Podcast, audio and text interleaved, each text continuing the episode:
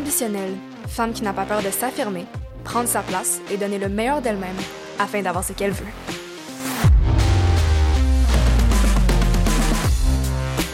Donc aujourd'hui, dans cet épisode, on va parler de people pleasing et comment ça affecte notre vie et nos relations.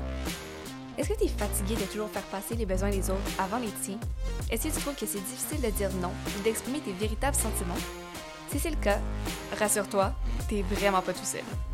Le fait de vouloir plaire constamment aux autres, c'est un comportement courant contre lequel beaucoup d'entre nous luttent et qui peut avoir un impact sur notre bien-être mental, émotionnel et même physique. On s'entend en tant qu'humain, c'est dans nos gènes de vouloir appartenir à un groupe et être accepté, parce qu'à l'époque, être seul pouvait littéralement être une question de vie ou de mort, mais de nos jours, cette tendance a été exacerbée et, dans certains cas, peut être malsaine. Dans cet épisode, on va explorer les raisons qui influencent le fait de vouloir plaire aux gens, dans ce cas à l'extrême, ses effets et les conseils pratiques pour se libérer de ce pattern. Donc prends ta boisson préférée, trouve-toi un endroit confortable et let's dive in!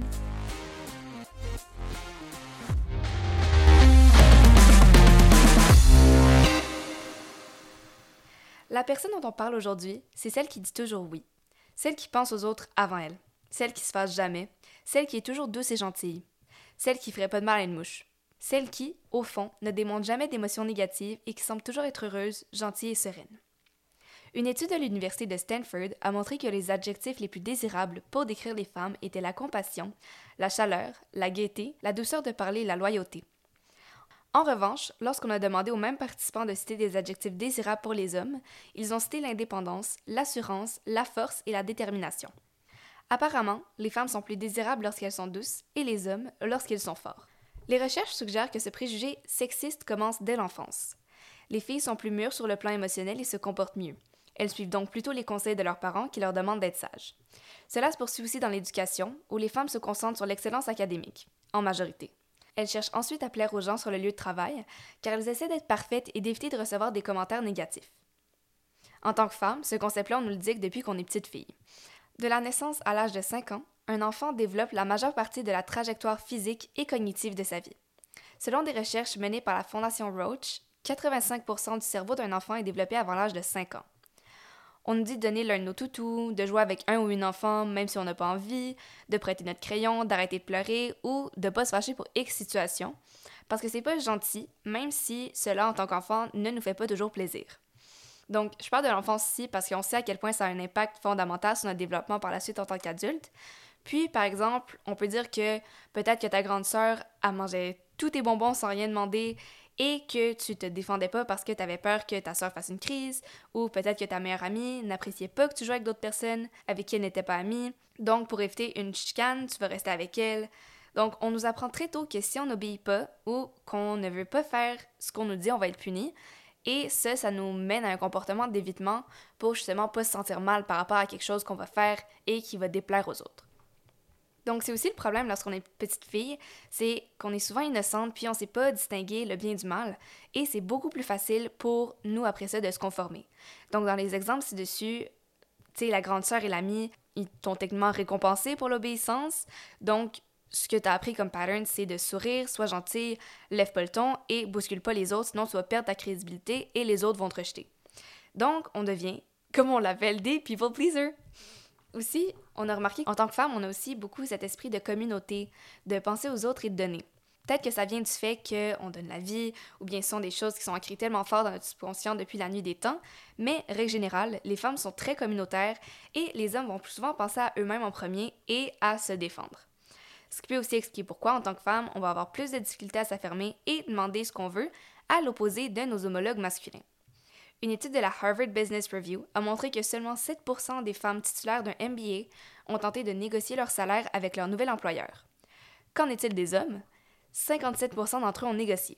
C'est la preuve que souvent en tant que femme, on a moins tendance à demander ce qu'on veut et donc on va pas l'avoir par peur de déplaire ou de choquer lorsqu'on le demande. Donc, on s'entend, il n'y a rien de mal à être gentil et c'est pas nécessaire de devenir une bitch pour obtenir ce qu'on veut. La gentillesse, selon moi, c'est l'une des valeurs les plus importantes dans la vie et je pense que le monde irait mieux si on la mettait plus de l'avant, mais elle n'est jamais bonne au prix de la santé mentale. Comme on dit, traite les autres comme tu aimerais être traité. Mais c'est quoi les signes qui permettent de déterminer si tu as ce people-pleasing pattern? Donc, ça peut être que tu as du mal à dire non à certaines personnes et tu te sens extrêmement coupable lorsque tu le fais. Tu ne te défends pas lorsque quelqu'un te manque de respect ou franchit tes limites parce que tu as peur qu'il ou elle réagisse mal et soit fâché contre toi. Tu es aveugle au mauvais traitement que les gens t'infligent ou tu leur trouves des excuses pour te traiter de cette manière.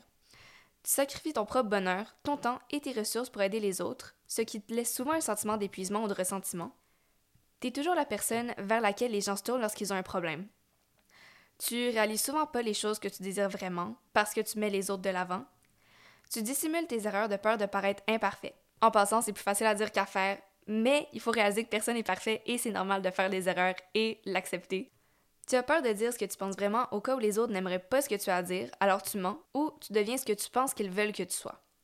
Et pour terminer, tu es un genre de réparateur. Donc, tu es toujours en train de régler les problèmes des autres, que ce soit dans ton couple, au travail, avec tes amis ou avec ta famille. Mais comment on peut donc remédier à cette situation-là? Donc, la première étape pour se libérer d'un comportement de people pleasing, c'est vraiment de prendre conscience que c'en est un problème et ça affecte négativement ta vie. Donc, sois indulgente envers toi-même et réalise que c'est pas de ta faute, mais que c'est de ta responsabilité d'y remédier, faute de quoi les gens vont continuer à profiter de ta gentillesse à ton détriment. Donc, faut également savoir reconnaître certains comportements qui nous poussent à satisfaire les autres. Par exemple, est-ce que tu dis automatiquement oui à des personnes ou des choses que tu n'aimes pas alors que tu devrais plutôt dire non parce que tu as peur des conflits? Ou bien est-ce que tu dis oui à des projets même si tu as trop à faire parce que tu ne veux pas blesser tes amis? Si tu n'es pas sûr d'où ça vient ou de tes motivations, le journaling, c'est vraiment un excellent moyen d'explorer certains de ces comportements. Tu peux écrire quelle était la situation, pourquoi tu as dit oui, est-ce que ça venait d'un endroit où ça te fait plaisir d'aider, ou bien te dit oui par évitement d'une conclusion X. Ça va t'aider à déterminer ce qui te fait peur et qui te pousse à dire oui, même si c'est pas réellement ce que tu veux. Donc, dans mon cas, par exemple, je sais que mon problème, c'est que j'ai souvent fait tout dans mon pouvoir pour éviter les conflits parce que c'est quelque chose que je déteste le plus au monde. Ça me fait littéralement de l'anxiété à l'idée d'en avoir, mais j'ai appris à m'entourer des bonnes personnes et à m'exprimer pour donner mon point de vue, expliquer la raison de mon refus et de pas cave in. Il y a aussi consulter un psychologue ou un thérapeute, qui est aussi une manière très efficace qui peut t'aider à découvrir l'origine de ce comportement de people pleasing et trouver les moyens les plus efficaces selon ton cas pour t'aider à t'améliorer. Donc, comme je disais, l'important, c'est vraiment d'apprendre à reconnaître les comportements qui te poussent à satisfaire les autres. Donc, une fois que tu connais les causes et les éléments déclencheurs, tu vas être en mesure d'anticiper les situations inconfortables et d'y répondre de manière plus confiante et plus stratégique. Par exemple, au lieu de dire oui automatiquement à la personne que t'aimes vraiment pas par peur de créer une friction entre vous deux, fais une pause d'une minute pour te donner le temps de faire le point avec toi-même et dis simplement que tu t'excuses mais que ce sera pas possible. Aussi, si c'est quelqu'un que t'aimes même pas, Pose-toi la question, pourquoi est-ce que j'ai besoin que cette personne m'aime et m'accepte si moi je l'apprécie pas? C'est quelque chose que personnellement j'ai beaucoup travaillé aussi et maintenant je m'en viens meilleur à délaisser la vie des gens qui sont pas proches de moi et que j'ai pas nécessairement d'intérêt envers eux. Mais c'est vraiment un travail constant et on s'améliore avec le temps. Ça prend du temps, mais ça va mieux. C'est jamais facile pour commencer, mais il faut juste vraiment continuer, avoir confiance en soi puis pas avoir peur de s'exprimer. Il y a aussi l'aspect de créer des limites saines et fermes. Comprends tes limites, apprends et accepte qu'il est normal de dire non, et réalise que les problèmes des autres ne sont pas de ton ressort et que ta mission, c'est pas d'aider tout le monde sur la planète. Comme on dit, là, t'es pas Mère Teresa. Chacun est responsable de soi, puis c'est pas à toi de sauver les autres. Aussi, quand t'es épuisé, t'es souvent pas en mesure de donner le meilleur de toi-même pour aider quelqu'un et ça fait juste te vider ton énergie. C'est un peu comme un verre d'eau, ok? Lorsque tu veux en donner aux autres, mais que ton verre d'eau est à moitié vide, ça va finir qu'il y aura plus d'eau. Et qu'est-ce qui arrive quand on a plus d'eau? Un désastre. Par contre, si ton verre d'eau est plein et en overflow, donc tu es dans un état sain, que tu heureuse, tu sais que tu es capable de donner, ça va être beaucoup plus facile pour toi de donner aux autres et de les aider en respectant tes limites sans manquer de quoi que ce soit. Il existe un vraiment bon livre qui s'appelle Boundaries du Dr. Henry Cloud qui peut aider à cet égard aussi. Et des fois, faire une analyse des gens qui t'entourent et de leur impact sur toi, ça peut être vraiment bénéfique lorsque tu cherches à quitter ce people-pleasing mode. Peut-être que c'est le temps de faire un petit ménage de tes relations. enfin, la clé honnêtement, c'est travailler sur ton estime de soi en te faisant passer en premier. Donc, tu peux le faire en faisant du self-care ou de dédier un moment durant la semaine qui t'est dédié vraiment juste à toi, ou en cherchant une aide professionnelle, ou encore en faisant des choses agréables afin de te rappeler que tes besoins sont essentiels.